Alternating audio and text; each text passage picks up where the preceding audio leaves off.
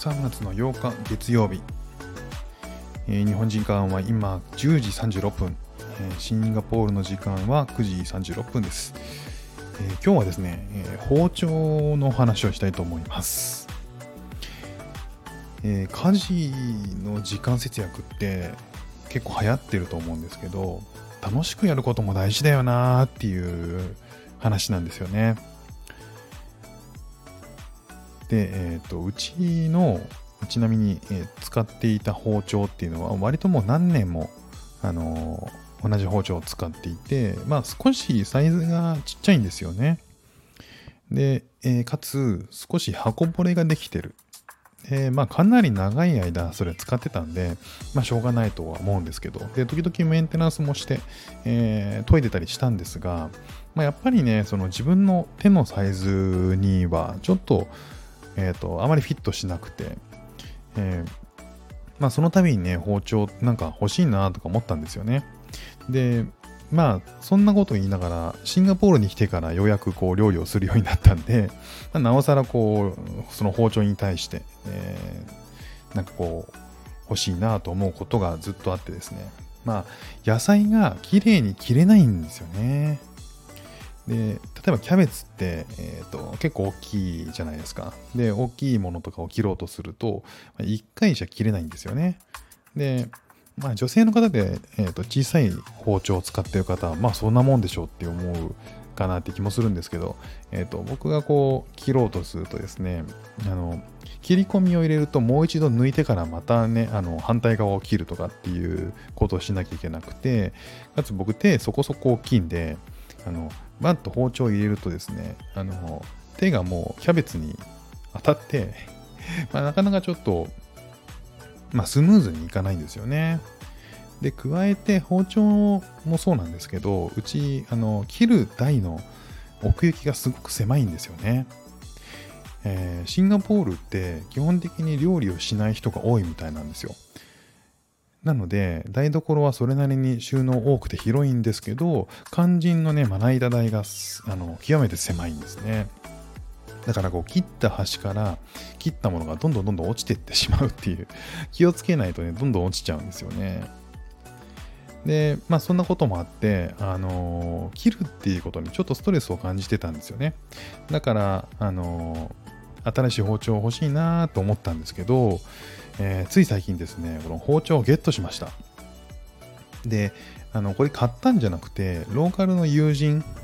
にいただいたんですよね。まあこの友人はといってもこうまだ3会って3回ぐらいしか経たないんですけどあの僕の妻のねあの仕事関係の知り合いの男性の、えーご婦人からいただいたんですよ。まあ、この、えーと家族ぐるみで仲良くさせていただいてて、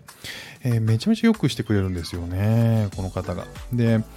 あの初めてねあの食事をした際に僕が料理をしてるんだけれどもこうまあ、料理をねもっと楽しいものにするために新しい包丁を買おうと思ってるんだよねっていう話をしたら次に会った時にですねくれたんですよ。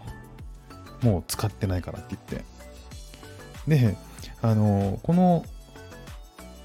この包丁を研ぐシャープナーも一緒にくれるというねなんと親切なっていうあの方でねすごくあのよくしてくれるんですよね。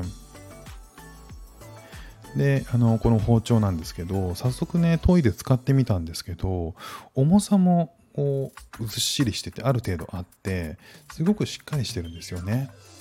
だから軽い包丁が好きな方とかはあのちょっと重く感じるとか、えーちょっとねしっかりしすぎてるぐらいの感じであると思うんですけどなんかまさにね僕が欲しかったサイズ感のものだったんですよね。で刃の表面は、えーマーブル模様があってですねあのこのご婦人曰くハンドメイドですごくしっかりしているものだったと。でえっ、とその刃と、えーその柄の部分は木でできてるんですけどその木の、えー先にさらに、えー、と柄の部分ですかね柄の部分にもその、えー、と刃の金属が一体化していてだからこうあの持った時にですねこうブレないというかすごくこうがっしりした感があるんですよねでもめちゃくちゃ良くて僕の理想の、えー雰囲気のこう包丁だったんでで、実際にね、切ってみると、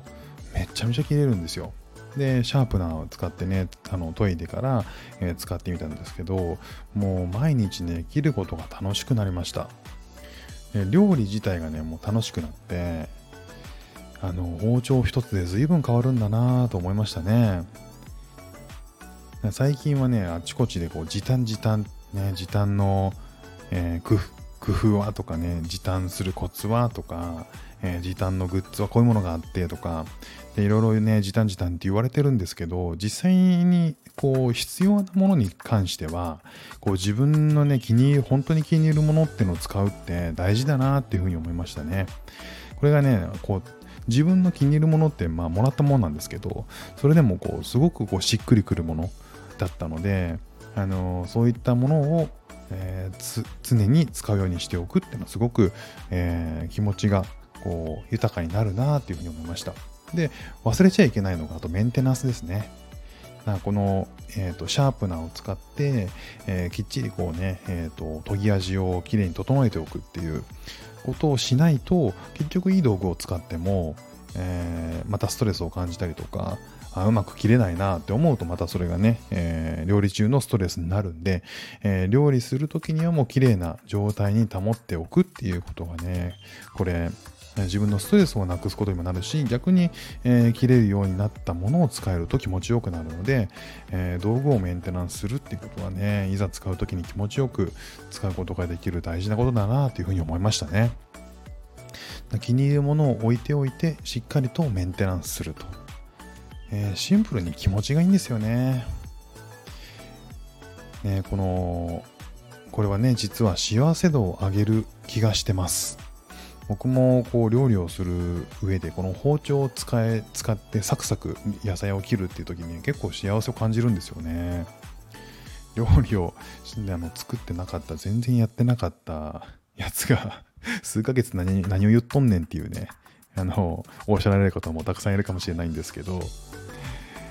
まあこういったねこう生活の質を少し向上させる上でものすごく重要なことを、えー、今回の経験で学んだ気がしました。